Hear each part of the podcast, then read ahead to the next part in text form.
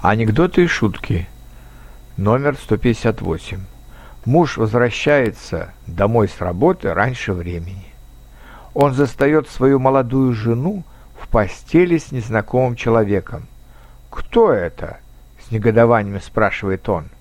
«Ах, вы же еще не знакомы», — поднимаясь, отвечает жена. «Познакомься, пожалуйста, это мой муж, а это Витя».